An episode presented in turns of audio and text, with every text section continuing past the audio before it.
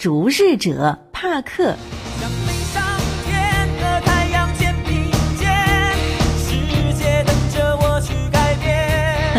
小朋友们，刚才你听到的这首歌叫《我相信》，是中国台湾歌手杨培安演唱的。哎，你会唱吗？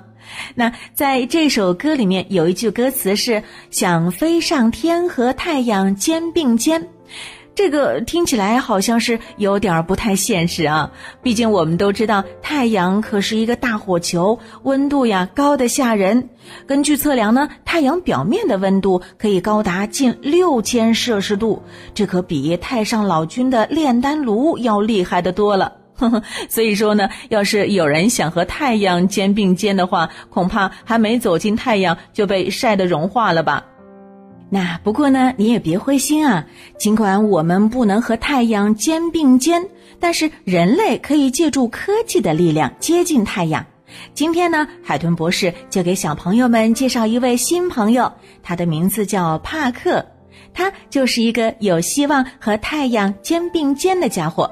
嗯，帕克呢，全名叫帕克太阳探测器，是由美国国家航空航天局研究制造的。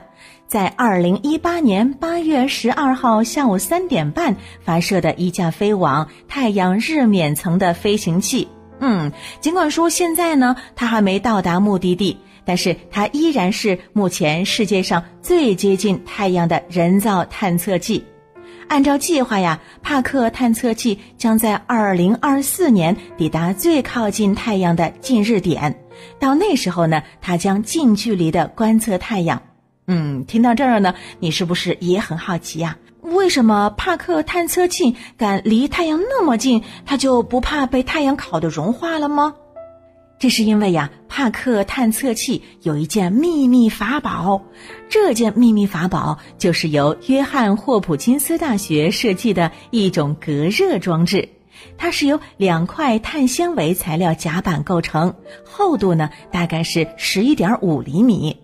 在飞往太阳的过程当中，能够抵御一千四百摄氏度的高温呢。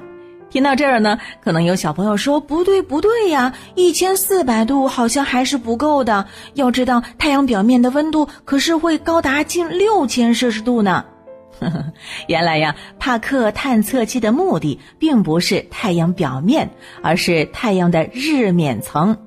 虽说日冕层的温度比太阳表面还要高得多，但是由于日冕层的密度比较低，所以呢，帕克探测器只会与较少的热粒子相互作用。那简单的来说呢，就是它并不会接收到过多的热量。也正是因为如此，保护探测器上的大部分仪器的隔热罩预计只会被加热到一千三百七十摄氏度。嗯，在未来呢，我们人类对太阳这位老朋友还有没有新的了解呢？近距离观测太阳会有什么样的新发现呢？嗯，海豚博士和小朋友们一样是非常期待的。那就让我们的新朋友帕克去会一会他吧。